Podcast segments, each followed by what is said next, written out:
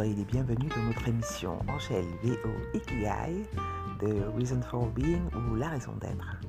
Un podcast où nous partageons nos expériences de vie, nous rencontrons des experts qui ont poids en l'humain et où nous parlons de tout ce que nous aimons, notre travail, nos passions dans le luxe, la philanthropie, les voyages et bien d'autres choses. Aujourd'hui, nous allons parler gastronomie. Nous allons recevoir un, un homme de talent, Antoine Soave, œnologue, restaurateur, gastronome et homme de cœur. Antoine Soave est un homme dont la générosité n'a d'égal que le talent. Il est restaurateur à Nice à l'époque où nous faisons cette interview. Donc, euh, il possède le restaurant Saveur et Antociane euh, rue Geoffredo, donc à Nice. Hein. Maintenant, il s'appelle La Chaise Bleue Gourmande et il existe toujours. Antoine est diplômé de l'école d'unologie de Bonn il y a quelques années. Il arrive au vin tout à fait par hasard. Il avait pour passion euh, les sciences politiques, hein. il se destinait aux sciences politiques et lors d'un événement qu'il nous racontera dans cette interview, il tombe en amour pour le vin et décide d'en faire un métier. Il va donc en formation euh, dans un, dans donc chez euh, Daniel euh, Lelay, qui sont vignerons de père en fils hein, depuis huit siècles. Et c'est là qu'il il est introduit à des bénédictins. je ne vais peut-être pas vous raconter toute l'histoire, vous la lirez et vous l'écouterez. Dans cet épisode, donc, Antoine nous explique tout sur le vin. Qu'est-ce qu'un bon vin? Comment choisir un bon vin? Qu'est-ce qu'un bon champagne? Et puis des trucs et astuces pour tout savoir sur le vin. À vous les épicuriens Voilà, je vous laisse donc avec euh, Antoine Soave, œnologue, restaurateur et homme de cœur, ici à Nice, sur la Fraîche Riviera. Je suis Angèle Vio, je suis votre hôte. Bonjour Antoine, vous pouvez vous présenter? Oui, oui, donc Antoine 42 euh, ans, je suis commerçant à Nice depuis 14 ans maintenant, et aujourd'hui dans un seul site, après en avoir eu quatre à travers la ville, donc un seul site, rue Giofredo, entre euh, le musée d'art contemporain et l'hôpital Saint-Roch, et entre la place Masséna et le boulevard Carabassel. Voilà, D'accord. Alors, j'aimerais bien savoir euh, pourquoi vous avez ouvert cet endroit? Qu'est-ce qui vous a donné envie d'ouvrir euh, Parce que vous en avez déjà eu plusieurs? Pourquoi? Alors, il y a sept ans, bientôt huit, on a entamé la huitième année d'exploitation au 10 Geoffredo.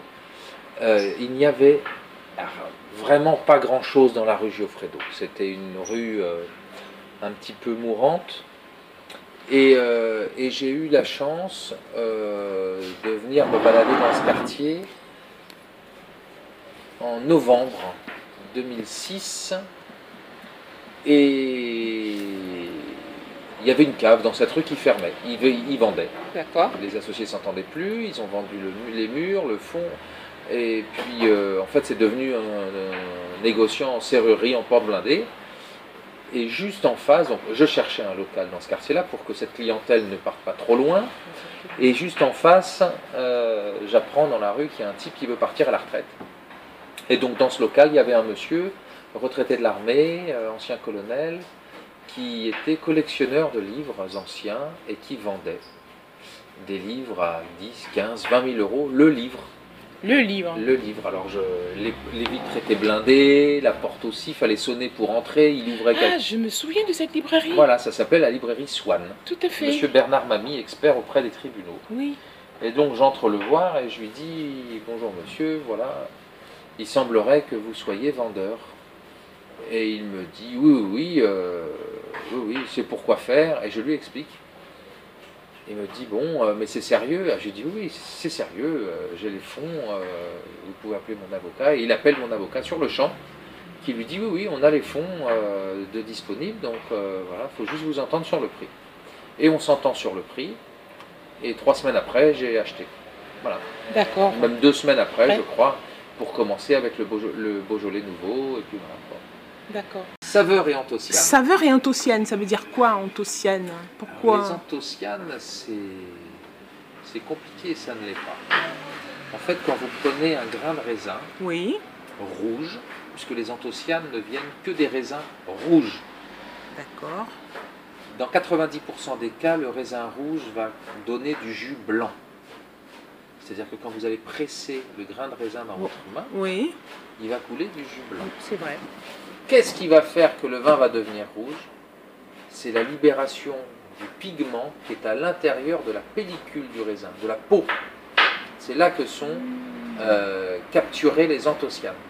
D'accord. Et elles ne vont être libérées que par une force de frottement, pendant le foulage et les grappages, Oui, par la chaleur, pendant la fermentation, et par l'oxydation au contact de l'air. Et là, elles vont sortir, et ça va colorer le vin, tout d'accord. simplement. Hmm. Et l'origine de l'anthocyane, c'est le pigment du géranium. Donc, quand vous prenez un pétale de géranium, vous voyez bien le spectre euh, des anthocyanes, c'est jaune, orange, rougeâtre, tuilé, ocre, euh, mauve, violet. Voilà, tout ça, ce sont des anthocyanes. D'accord. Et voilà. Et hum, pourquoi vous avez voulu euh, faire spécialement du vin? Parce que je vois qu'il y a beaucoup de... Oui, oui, alors on est- Pourquoi le vin? Bah, le vin, parce que de toute façon, c'est mon métier, c'est mon vrai métier. Ah. Même si j'ai fait autre chose dans la vie, euh, mon vrai métier, c'est quand même le vin, l'œnologie, puisque je suis diplômé de Beaune, de l'école d'œnologie de Beaune. Et c'est vrai que ben, on ne fait bien que ce que l'on aime. Aime. Et, et- et voilà, donc je compte pas mes heures, je les vois pas tourner d'ailleurs, Mhm. ça se passe très bien comme ça. Et puis le vin, c'est un métier euh, de d'homme avec un grand âge, quoi. Voilà, de, de gens, on se rencontre, on parle, il y a du vécu, euh, euh, tant les vignerons que les clients, il y a- voilà, il y a des histoires familiales, Oui. on a toujours plein de choses à se dire et à, et à découvrir à travers le vin. Et puis, le vin, c'est un vrai produit de convivialité. C'est-à-dire que, voilà, on met une bouteille à table et l'ambiance change de suite. D'accord, oui, c'est vrai. C'est Voilà. vrai. D'accord. Et euh, alors, je voulais demander, en parlant de vin, moi, je m'y connais pas beaucoup. je sais déguster les bons vins, mais je sais pas les reconnaître. Qu'est-ce qu'est-ce qu'un bon vin? C'est quoi? Les gens, ils disent, oui, ça, c'est un bon vin, mais c'est quoi un bon vin? Comment ça se définit? Bah, un bon vin, c'est celui que vous, vous allez aimer. Et puis, euh, ah, donc ça, c'est pour, le, on va dire, le néophyte, mais, mais un bon vin, euh, si on parle d'un point de vue strictement professionnel, c'est un vin euh, qui répond à des critères qualitatifs, euh, donc au niveau de l'acidité, de l'amertume, euh, euh, du velouté, de la couleur, de l'odeur, mais après moi je vais peut-être pas trouver un vin bon, Bon et, euh, de la même manière C'est que très vous. subjectif. C'est très subjectif, hein, Mhm. c'est Une très, question très de. Mais, mais d'un point de vue strictement professionnel, un bon vin, voilà, c'est un vin qui est équilibré, qui n'est pas trop acide, pas trop amer, pas du tout, parce que c'est c'est- c'est quand même des défauts, mais il faut en avoir un petit peu pour révéler des arômes. Mm. euh, Mm. voilà.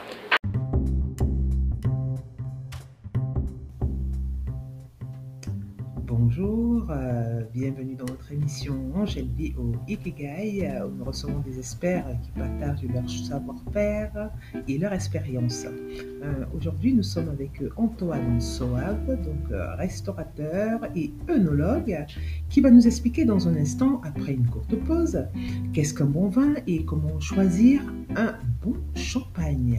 Restez à l'écoute, nous revenons dans un instant.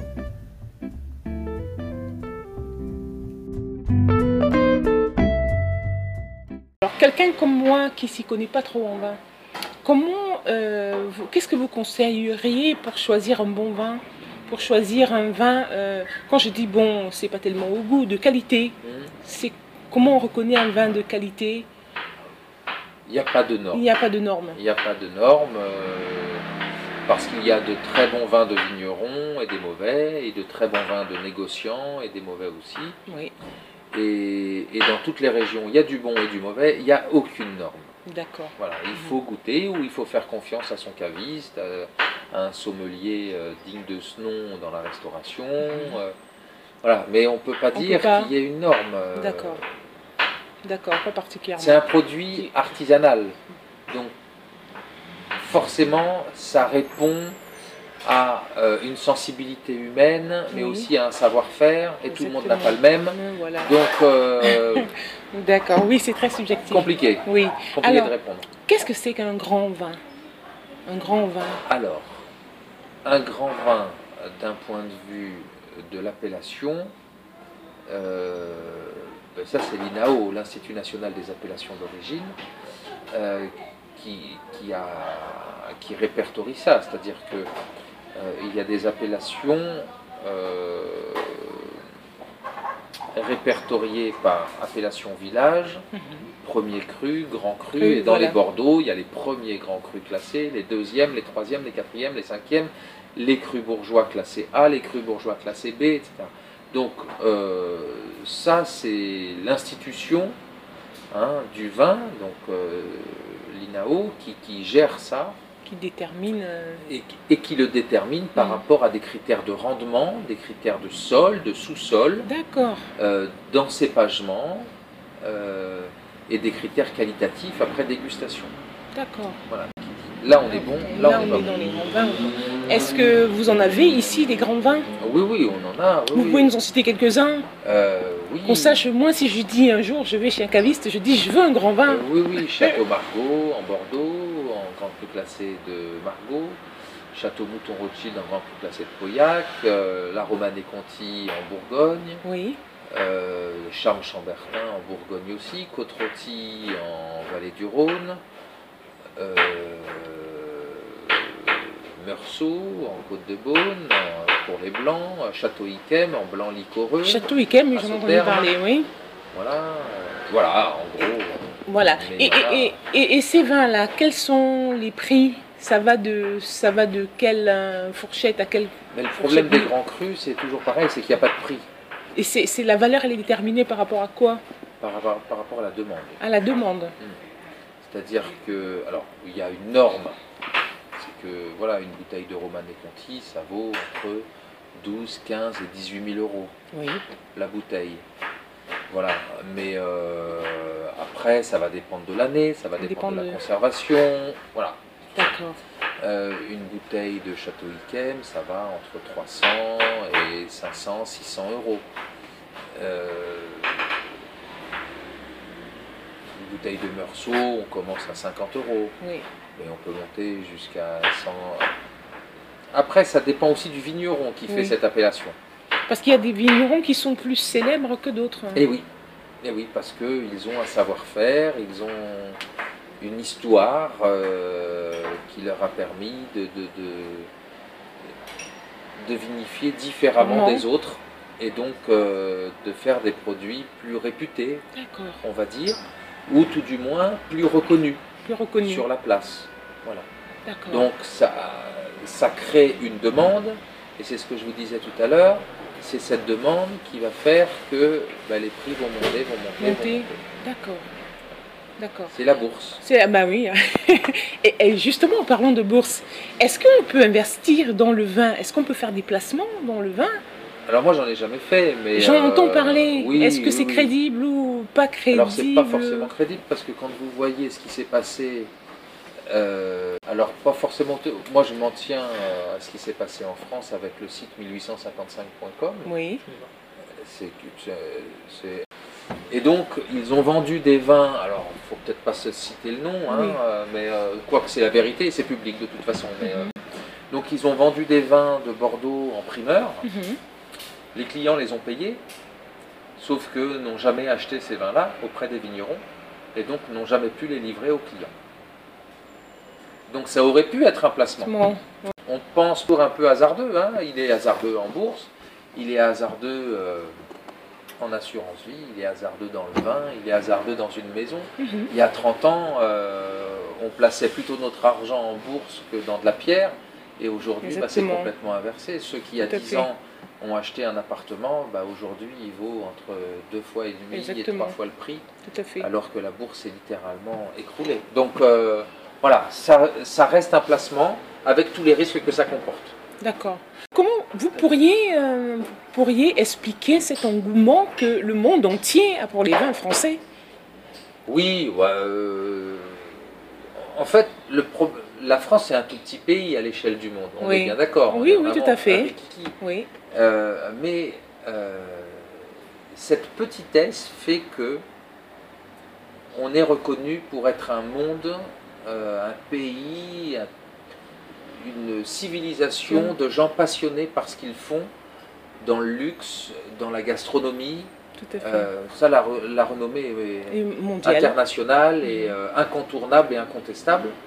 Et, et je pense qu'elle l'est parce que de fait, du fait que euh, on est vraiment considéré comme des petits artisans, Tout où à fait. soit, en fait, les étrangers doivent se dire mais c'est extraordinaire comment un petit gars au fin fond de la Bourgogne, dans le fin fond du Bordelais, avec ses 3 hectares, peut vivre de ça, peut réussir à faire quelque chose d'aussi bon. Mm. Et l'échelle est tellement petite qu'en fait, ça crée une curiosité. Oui, tout à fait. Et cette curiosité révélée fait qu'on découvre un produit.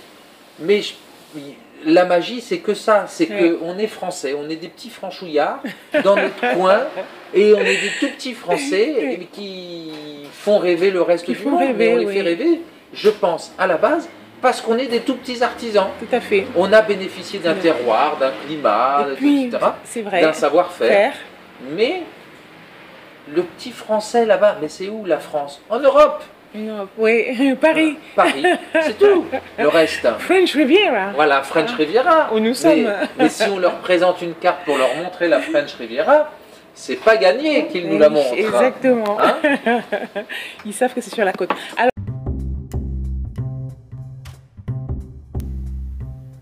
Bonjour, euh, vous êtes euh, sur euh, le podcast Angèle VO Ikigai où nous recevons des experts qui nous parlent de leur expérience. Aujourd'hui, nous sommes toujours avec Antoine Soham. Restez avec nous, dans un instant, il nous expliquera comment choisir un bon champagne. Qu'est-ce que c'est qu'un bon champagne? Restez à l'écoute. avant de terminer, euh, j'aimerais bien euh, qu'on parle un peu des champagnes. Oui, J'ai entendu dire qu'il y avait des champagnes très très très très rares qu'on pouvait trouver ici. oui, oui. Alors oui, on, on essaye effectivement de se démarquer euh, avec des maisons de champagne rares comme Jacques Selos, Oui. euh, comme la maison Krug, qui appartient au groupe LVMH. euh, et puis après avec des petites cuvées Oui. de propriétaires, comme chez les cuvées de chez Michel Drapier. Oui. Donc là, on est vraiment sur des micro-vinifications, donc dans des cuves, où on, fait de la récolte parcellaire, c'est-à-dire qu'on ne mélange pas, une fois rentré en cave, les raisins de la parcelle A avec les raisins de la parcelle B, on va vinifier tout ça à part. Euh, et donc ça crée, comme je vous disais il y a deux minutes, ça crée encore une multiplicité de goûts et de choses originales qu'on ne peut pas avoir autre part. Hein, le savoir-faire, il est là. Et, et je vais vous donner un exemple. Moi, je suis allé il y a. J'ai eu la chance d'aller deux mois en Floride en stage. J'avais 17-18 ans. Je pense pas que j'étais majeur. Et, euh, et j'arrive avec un magnum de Chablis, premier cru. Et alors là, les Américains étaient aux anges, mais on va le boire, Antoine. Je dis oui, mais pas tout de suite, hein, euh, c'est bon. on a le temps, pendant deux mois, on a le temps de le boire quand même. Et, et- et donc euh, j'y allais pour travailler euh, dans, dans une entreprise. Et quand on rentrait le soir, on rentrait tard parce que c'est là que j'ai appris comment fonctionnaient ces gens-là. En fait, ils ont un business, mais un deuxième et un, Un troisième, et tout à fait. C'est à fait, extraordinaire, quoi. Tout à fait. Euh, nous, on ne sait pas faire ça ici. Mhm. hein, euh. et, et du coup, euh, on rentrait le soir vers 22h30, 23h. Euh, alors, on, a, on a la chance aux États-Unis, quand ça se passe comme ça, qu'il y ait une femme de ménage, une gouvernante, qu'ils aient commencé à mettre le feu dans le barbecue. Tout on à arrive fait. avec la viande, et puis voilà, on fait notre vie autour de la piscine. Et, et là, donc, le type me sort son galon de Chablis. J'ai dit, mais c'est pas du Chablis. C'est ça. Mais quand ils ont goûté, donc moi j'ai bu leur Chablis de Californie, et puis quand ils ont goûté le mien, euh, ils ont eu un choc quand même. Et je leur ai dit, ça c'est du vrai Chablis. Hmm. Et on a le même problème avec les champagnes, pour revenir à votre question de tout à l'heure, c'est-à-dire que euh, pour les étrangers, le, le champagne, c'est un vin qui a des bulles. Mais c'est faux. C'est faux. D'ailleurs, la meilleure preuve, c'est que euh, Yves Saint-Laurent, qui avait créé son parfum, a dû tout retirer de la vente, puisqu'il a été condamné il y a 15-20 ans maintenant, à tout retirer de la vente et à ne plus jamais appeler sur quelque support que ce soit un de ses produits champagne. Champagne, c'est un vin blanc euh, issu du terroir de la Champagne, donc les départements, c'est l'Aube, la Marne principalement, Mhm. avec des petits, euh, des petits rajouts qui ont été votés au Sénat il y a quelques années. Euh, et euh, il est issu d'une fermentation euh, en bouteille, Mhm. point final. C'est pas fait en cuve, on rajoute pas de gaz, on met du vin dans la bouteille, ça va fermenter tranquillement, c'est ce que nous on appelle la prise de mousse dans notre jargon, et, et après on va enlever la capsule, on va faire le dégorgement et on va mettre le bouchon en liège et le museler. Et ça c'est du champagne. Tout le reste c'est du vin effervescent. Alors ça peut être bon, je, je- je ne dis pas que c'est mauvais, Tout à je fait. dis juste ouais. que ça ne s'appelle pas, pas du champagne. champagne. Voilà. Il y a de très bons prosecco chez nos voisins italiens, mais absolument extraordinaires. Il y a des gens qui rigolent quand euh, je leur dis qu'il m'arrive de boire des- du prosecco, mais il faut qu'il soit très bon. Et il m'est arrivé de boire des prosecco au même prix qu'une bouteille de champagne. Mais c'était des choses millésimées, à très fait. précis, et c'était très bon. Alors nous étions au restaurant donc les saveurs antociennes. Une dernière petite chose, pourquoi vous avez décidé de devenir œnologue Ouh, c'est une, une histoire pour un prochain épisode alors. Oui, oui, non, mais ça, euh, ce, ce sera long, mais en deux mots, euh, en fait, euh, je devais faire Sciences Po et pendant l'hiver euh, 90, je, 89, je suis invité à une Saint-Vincent tournante à Chablis, qui est la Saint-Vincent, qui est la fête du patron des vignerons. Euh, et, et donc là, je décide de complètement changer d'orientation. Je bois mon premier verre de vin, qui est un verre de Chablis, et je tombe amoureux du Chablis. Et je dis, c'est fini, je serai vigneron. Pour être vigneron, faut, quand on est des origines Ne- que je suis, eh ben, faut se marier avec une fille de vigneron, Mhm. ce que je n'ai pas fait. Euh, donc, euh, ben, après, j'ai fait des études d'œnologie. Voilà. Mais je me destinais à Sciences Po. De Sciences Po à l'énologie, ça c'est une bonne conclusion. Merci Antoine de cette interview. Merci à vous. Merci.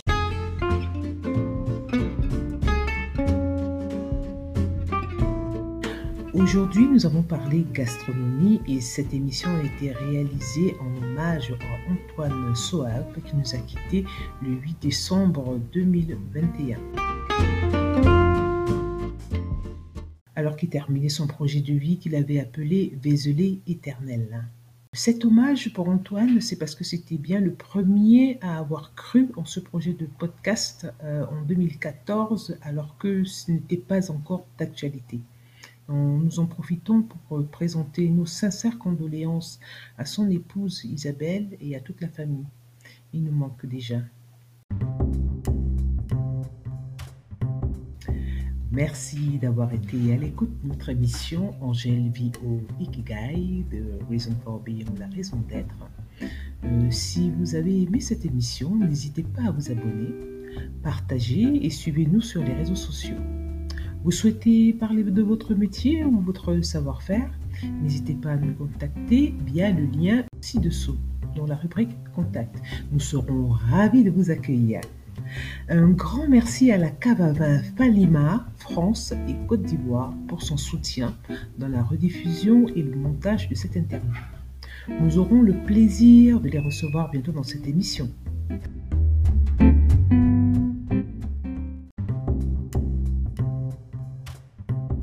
À bientôt pour une nouvelle aventure. N'oubliez pas, restez calme, soyez en paix et surtout, vivez l'instant présent. Je suis Angèle Villot et je suis votre hôte.